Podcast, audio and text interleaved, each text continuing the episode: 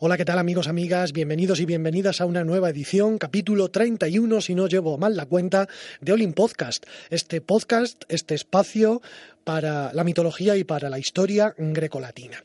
Fijaos, no hay cadena comercial de televisión que se precie que no cuente en su parrilla con algún programa de estos basados en los bulos, en los rumores, en los infundios, el cotilleo.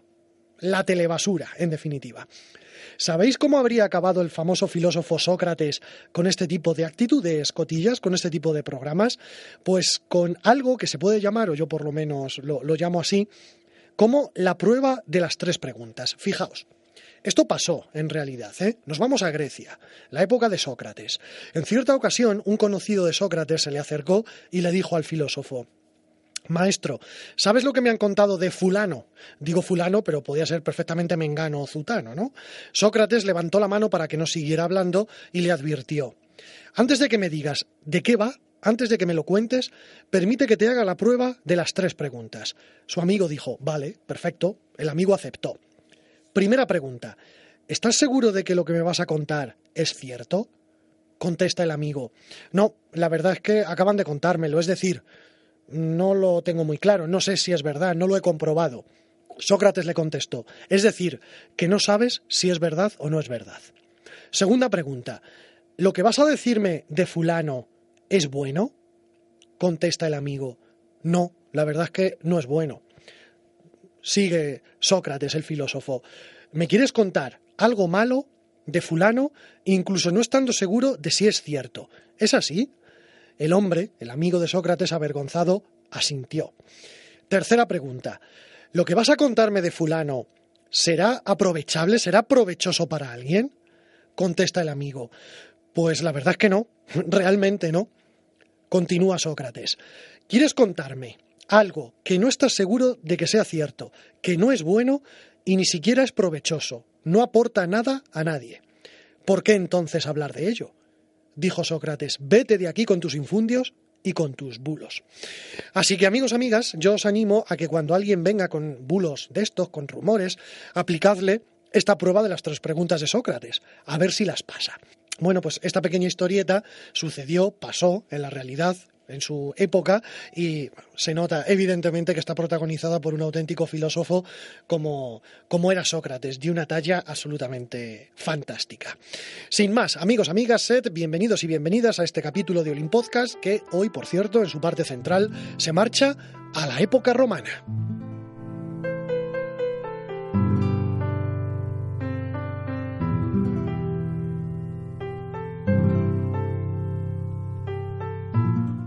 Bienvenidos a Olim Podcast. Hoy, la conquista de Hispania por los romanos. Lo primero que tenemos que decir es que la conquista de Hispania por los romanos no fue cosa de un día ni de unos años. Eh, tampoco se propusieron de inicio los romanos la total dominación de la península ibérica. Los romanos comenzaron por controlar las zonas estratégicas que le interesaban a Roma en su guerra contra Cartago.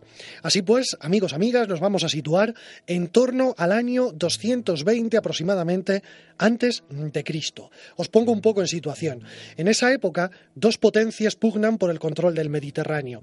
Son Cartago, los cartagineses, y un pueblo que poco a poco va conquistando cada vez mayor cantidad de tierras alrededor de este mar. Roma, los romanos.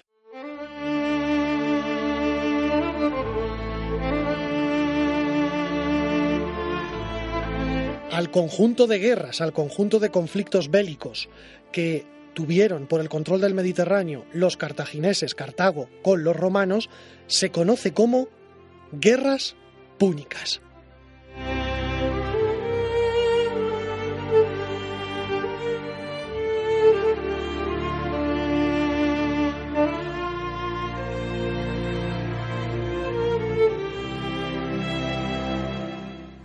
Las guerras púnicas.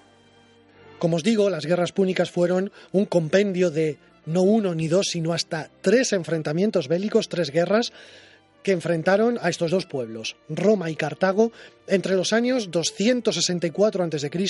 y 146 a.C., y enfrentaron, como os digo, a esas dos principales potencias del Mediterráneo de aquella época, Roma y Cartago, por el control de este mar.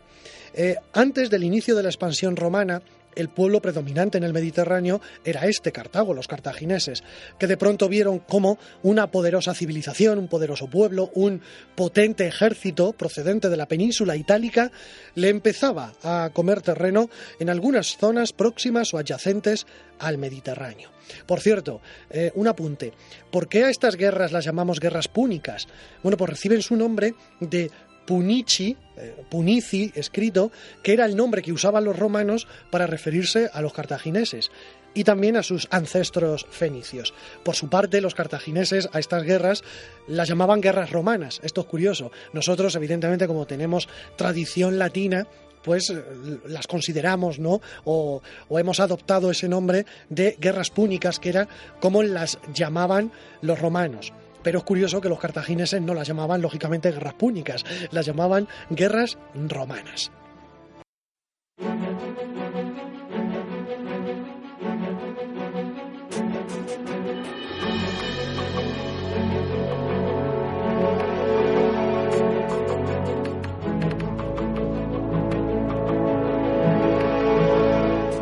El conflicto de Sagunto. Pero volvamos a esa época en torno al año 220 a.C. Segunda Guerra Púnica. La segunda. Voy a hablar sobre todo de esta Segunda Guerra Púnica porque es donde se enmarca la conquista y la llegada de los romanos a la península ibérica. Bien, ¿cómo se inicia este enfrentamiento? la Segunda Guerra Púnica? Pues por la disputa entre Roma y Cartago por una ciudad situada en la actual provincia de Valencia, Sagunto. Esta ciudad era aliada de Roma y bueno, podemos decir que estaba en terreno cartaginés. Em, estaba en la, esta ciudad está, de hecho, en la península ibérica, pero culturalmente y políticamente, como os digo, tenía más afinidad con Roma que con Cartago. ¿Qué sucedió? Pues que el líder cartaginés Aníbal comenzó a asediarla en el año 218 a.C. La ciudad pidió ayuda a Roma, pero los romanos no le prestaron esta ayuda a esta ciudad, por lo que tras un cruento sitio, los cartagineses invadieron la ciudad, que en este enfrentamiento quedó prácticamente destruida y además también, esto es curioso, muy despoblada, porque muchos de los saguntinos, muchos de estos ciudadanos de, Sagunto, prefirieron suicidarse antes que estar cautivos bajo mandato cartaginés. Pues bien, después de esta guerra, después de caer Sagunto, los cartagineses avanzaron hacia Roma. Y fue entonces, en ese momento, cuando Roma decide invadir la península ibérica. La cuestión es que Cartago avanzaba hacia la península itálica, hacia la zona de influencia de Roma, y por tanto se acercaba cada vez más al corazón de este imperio que poco a poco se iba fraguando, ¿no? el imperio romano. Los cartagineses tenían en la península ibérica una serie de ciudades aliadas que les servían como abastecimiento y por ello Roma decidió invadir el levante de la península ibérica donde se encontraban estas ciudades que eran poco más o menos que los suministros de provisiones de los cartagineses. Así pues vemos cómo Realmente la llegada de los romanos a lo que hoy es nuestro país, a la península ibérica, obedecía en un primer momento a una estrategia militar en la guerra contra Cartago con el fin de torpedear ese envío de provisiones a los ejércitos cartagineses. Así, de esta manera y con este motivo, comienza la conquista de Hispania por los romanos.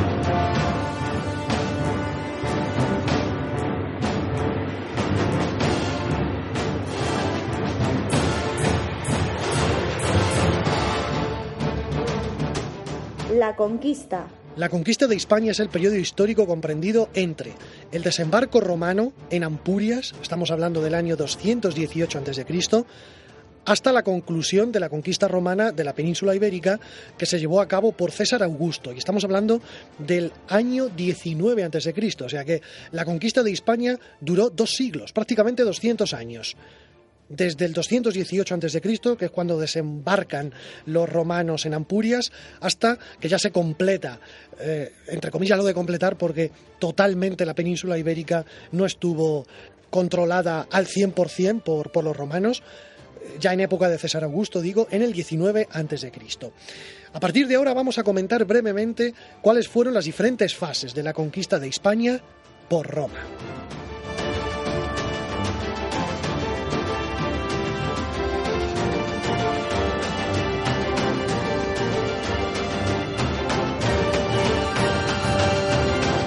Primera fase, la derrota de Cartago. La primera fase va desde el desembarco en Ampurias, 218 a.C., hasta el año 150 a.C. Fijaos, como os digo, en el 218 se produce esa llegada, ese desembarco romano en la península. A partir de ese momento comienza una guerra contra los cartagineses dura, muy dura, pero con el devenir de las batallas, Roma va poco a poco ganando aliados entre las tribus íberas y celtíberas, que eran las que habitaban la península antes de la llegada de los romanos, los llamados pueblos prerromanos. Por ejemplo, aquí en la zona donde yo resido, en la zona de Toledo, había un pueblo que eran los carpetanos. En la zona que hoy podemos hablar como Portugal, en la zona de Portugal, vaya, ahí estaban los lusitanos, estaban también los arébacos en otra zona, en fin, había eh, una serie de pueblos prerromanos que eran los que controlaban sobre todo el interior de, de, la península ibérica. El resultado global de la guerra fue la derrota de Cartago y sus aliados a manos de Roma, por lo que finalmente en torno al año 197 a.C., Roma pasó a controlar todo el territorio costero de la península ibérica, desde los Pirineos hasta el sur de Portugal. Todo ese levante aproximadamente hacia el 197 a.C., estaba ya perfectamente dominado o controlado por Roma. La mayor parte de las tribus íberas del territorio aceptaron sin excesivos problemas el dominio de Roma. Roma, los romanos realmente tuvieron más resistencia dentro, en el interior, al expandirse hacia el interior de la península ibérica.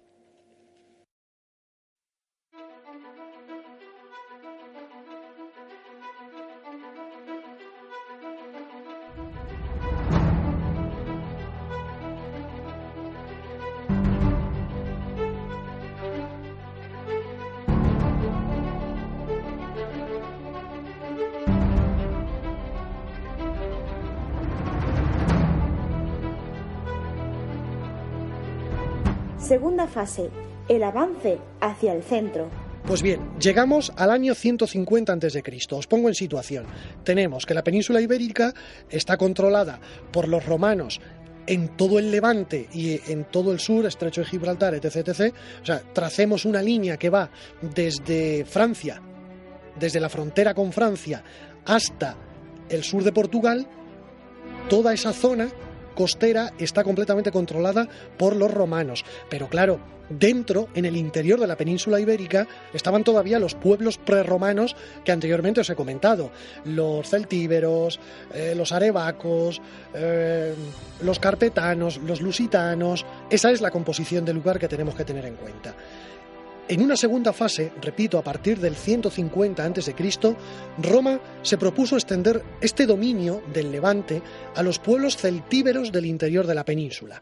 Como de costumbre, encontró una feroz resistencia por parte de algunas tribus, pero también consiguió la alianza de otras que se sumaron a sus tropas. Además, hay que decir que el ejército romano ya tenía entre sus filas a bastantes íberos que se habían romanizado, ¿no? Por lo que debía parecer más bien una tropa multinacional al servicio de Roma. Fijaos, en la penetración hacia la meseta se produjeron dos episodios de resistencia muy, muy famosos. Por una parte, la tribu de los lusitanos encontró en Viriato a un auténtico caudillo, a un auténtico guerrillero, que entre el año 147 a.C. y el 139 a.C., eh, en esos ocho años, lideró una guerra de guerrillas contra las tropas romanas que las puso absolutamente contra las cuerdas. El terrorismo de Estado, más que la guerra, acabó con la resistencia de Viriato. Pues, eh, bueno, hay que recordaros, si no, si no lo sabéis, yo os lo cuento, que Viriato fue asesinado por unos traidores que esperaban recibir una recompensa de Roma. Aunque tal vez hayas oído la leyenda de que cuando dichos traidores fueron a cobrar su recompensa por haber acabado con Viriato, el cónsul romano los mandó ejecutar y dijo aquella famosa frase que nos ha llegado hasta nuestros días de Roma no paga traidores Bueno, pues esa frase de Roma no paga traidores viene de este capítulo de la resistencia de los lusitanos con Viriato al frente a Viriato se lo cargan los romanos utilizando a unos traidores. Y luego cuenta la leyenda que cuando estos traidores fueron a cobrar su recompensa, realmente Roma dijo que no, que no había recompensa, que había que ejecutarlos porque, y ahí quedó la frase, Roma no paga traidores. Viriato por tanto, ese prototipo de guerrillero que buscaba cansar al enemigo y que lo incordiaba bastante, lo atacaba mediante emboscadas, aprovechando el factor sorpresa y, sobre todo, el mayor conocimiento del terreno que, que el que tenía el invasor que llegaba de Roma. Otra tribu que en esta segunda etapa, a partir del 150 a.C., de, de la conquista, de la llegada de, Roma a, la península ibérica, digo, otra tribu que prestó una feroz oposición a Roma fue la de los arébacos o los arebacos, como prefiráis. Resistieron en su ciudad de Numancia durante un prolongado cerco. Eh, yo os voy a recomendar especialmente un capítulo llamado Numancia, de el podcast del búho, que es un podcast absolutamente fantástico, maravilloso en relación con mitología y también con historia. Y, ahí el amigo Jorge Fernández hace una, un repaso bastante exhaustivo y bastante didáctico, bastante sencillito y fácil de seguir de lo que fue la resistencia de Numancia, el sitio de Numancia y de cómo finalmente cayó esa ciudad. Cayó después de un prolongado cerco de unos 10 años aproximadamente. Bueno, os lo recomiendo que lo escuchéis, que podáis profundizar un poco, porque lo explica de la mejor manera posible, desde luego mucho mejor de lo que yo en este podcast puedo hacer. La caída de Numancia en el año 133 a.C., insisto, después de plantar cara a Roma durante diez años, supuso prácticamente el fin de la resistencia de las tribus de la meseta. De esta forma, Roma pasaba a controlar casi toda la península ibérica, a excepción de la franja cantábrica, en la que las tribus astures y cántabras quedaron al margen de la dominación romana, protegidas sobre todo por ese territorio tan escarpado que tienen allí, por, por las montañas.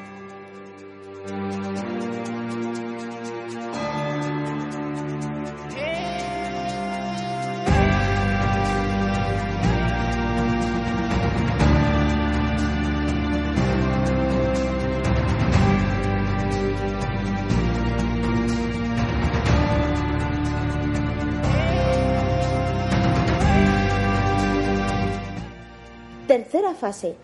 Caen los astures y cántabros. El último territorio no romano de la península cayó casi 100 años más tarde. Roma, ya en esa época, no era una república y su primer emperador, César Augusto, mandó a su yerno, a Agripa, para terminar de someter a esas tribus astures y cántabras que de vez en cuando atacaban la zona romana vecina en busca de botín. Así pues, entre el año 29 y el 19 a.C.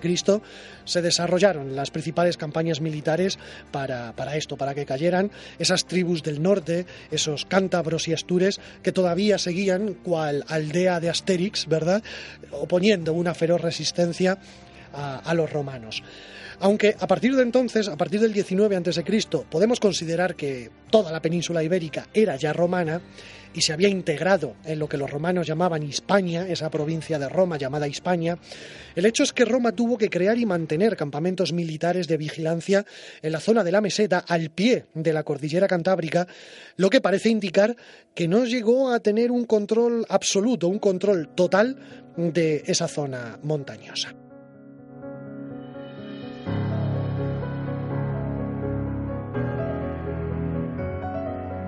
Y con esto, amigos, amigas, me parece que hemos repasado, eso sí, muy sucintamente, muy por encima, las principales etapas de la conquista de los romanos de, de Hispania, la conquista de, lo que hoy es nuestro país. Llegaron a tener prácticamente todo el control de la península ibérica, aunque hay algunos historiadores que hablan de que la zona más norte, lo que hoy sería el País Vasco, eh, Asturias, Cantabria, toda esa zona, realmente los romanos tampoco llegaron a penetrar demasiado, eh, sobre todo porque encontraron una feroz resistencia de todos esos pueblos y también encontraron una gran dificultad por el, por el terreno, ¿no? A la hora de superar esas montañas de esa cordillera cantábrica y, de esos picos de Europa que, que tenemos por ahí.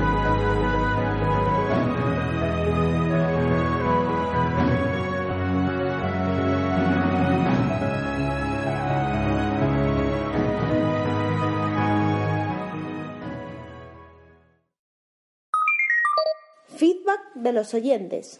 Rápidamente, feedback de los oyentes. El amigo Phileas Fogg, eh, le mandamos un saludo muy fuerte desde aquí porque es uno de los, vamos a decirlo así, oyentes VIP de Olin Podcast. Em, bueno, él, eh, os pongo en antecedentes. Él mandó un comentario a través de Evox, eh, aquí al podcast, a Olin Podcast, con el propósito, con el objetivo de que habláramos de Ariadna y planteaba la duda de si Ariadna era una diosa o era mortal y si tenía mucho que ver o no con, el oficio de tejedora, ¿verdad? Yo ya le comenté que sí, que efectivamente Ariadna forma parte de ese mito del laberinto del Minotauro y que, según las fuentes que yo había consultado, es cierto que era una tejedora o que, bueno, pues eh, tenía ciertas atribuciones de tejedora o ciertos trabajos de, de tejedora, ¿verdad? Y que, efectivamente, para mí, bueno, para mí, eh, en función de las fuentes que yo había consultado, no era una diosa ya que era hija de mortales, hija de reyes, de reyes de carne y hueso. Bien, este amigo nuestro, Phileas Fogg, ha mandado, ha enviado un comentario contestando a la contestación que yo le di en ese podcast, en el último capítulo. Bueno, eh, os cuento un poco, resumo un poco lo que me decía Phileas Fogg. Ariadna en un principio era ya una diosa relacionada con algún culto de la naturaleza, posiblemente de la fertilidad en Creta, y que posteriormente con la llegada de los griegos y su sociedad patriarcal es posible que diluyeran este atributo y de ahí que en el mito posterior del laberinto del Minotauro desapareciera su divinidad, aunque posteriormente en Roma todavía había poetas que relacionaban a Libera, diosa de la fertilidad, con Ariadna. Y luego dice, sobre la pregunta si era una diosa tejedora o no, era por si había algún mito añadido posterior que ahondara en este asunto de su posible atributo de diosa tejedora y que yo desconociera, ya que, como se sabe, los mitos no fueron estáticos y se fueron mezclando con otros mitos de otras culturas o reinterpretados por los autores de la antigüedad, de ahí la existencia de varias versiones para un mismo mito. Bueno, es un comentario, como veis, bastante amplio de Phileas Fogg. Tiene razón en esto último tiene razón en que eh, los mitos no son estáticos, sino que van cambiando a lo largo del tiempo, sobre todo van cambiando por la tradición oral, porque se iban comunicando de manera oral. Hasta que alguien escribe algo, cuando hay un relato, un cuento, un mito, lo que sea, que se comunica, se transmite mediante la oralidad, sufre cambios. Eh, algo se objetiva y queda ya completamente estático cuando es escrito. Entonces es más que posible que los mitos que a nosotros nos han llegado no tengan mucho que ver o sean muy distintos o tengan versiones muy distintas, muy diferentes, porque previamente, antes de estar escritos, se han comunicado oralmente. Con lo cual, bueno, pues tiene mucha razón en esto Phileas Fogg. En su tesis de que Ariadna es posible que fuera realmente una diosa, pero que luego la rebajaran el estatus, vamos a decirlo así, los griegos cuando, llegó, cuando llegaron con la sociedad patriarcal, pues es posible, eh, es posible y desde luego em, una de las características que tiene este podcast, y yo creo que el podcasting, es que los que hablamos, los que hacemos podcast, no hemos de llevar siempre la razón. Eh, yo creo que el conocimiento no se transmite de manera completamente unidireccional. Esto no es una clase magistral de David que se documenta o que sabe mucho de no sé qué tema y nos adoctrina o nos adiestra y, nos lo comunica y hay que creer absolutamente todo lo que nos diga David a pies juntillas. No, yo creo que el conocimiento se construye entre todos. Y yo, en esto concretamente que dice, que dice Phileas Fogg, yo eh, no había reparado, no había caído. Con lo cual, bueno, pues eh, de manera completamente crítica creo que podemos incorporar a todo lo que yo ya comenté de Ariadna esta aportación de Phileas Fogg y desde luego construir un nuevo conocimiento, construir una nueva visión de toda la mitología de, Ariadna. Yo creo que esto es positivo, es muy, muy positivo. Las aportaciones de todos los oyentes, ya sea a través de comentarios escritos o ya sea a través de audiorelatos. El que hace el podcast, en este caso yo, no tengo por qué tener toda la razón mi versión de unos acontecimientos y unos hechos, de se me ocurre cualquier mito. No tiene por qué ser la real, la verdad verdadera. No, no. Yo os animo a que seáis críticos, a que reflexionéis sobre lo que yo os comento y a que deis vuestra opinión a través de audio correo o a través de comentarios escritos. Así que felicidades a Phileas Fogg por abrirnos un poquito también la mente en este sentido y por hacer esta aportación tan, tan interesante a, todo esto que ya os comentaba sobre Ariadna. Amigos, amigas, mil gracias por haber estado ahí al otro lado. Yo espero y deseo que no haya sido demasiado pesado el podcast de hoy, el capítulo en definitiva. Y bueno, ya sabéis que tenemos varias vías de contacto. El Twitter, a través del mío personal, arroba David Sonsequinfo, con cada kilo. Hay un correo electrónico que es olimpodcast.gmail.com, facilito, eh, olimpodcast.gmail.com. Y bueno, ya sabéis que hay un blog también que podéis dejar comentarios por ahí y visitarlo de vez en cuando, que es olimpodcast.blogspot.com. Amigos, amigas, mil gracias por haber estado ahí al otro lado. Volveremos a encontrarnos, procuraremos hacer algo también la semana que viene para concluir este mes de noviembre de 2013. Un placer, chao.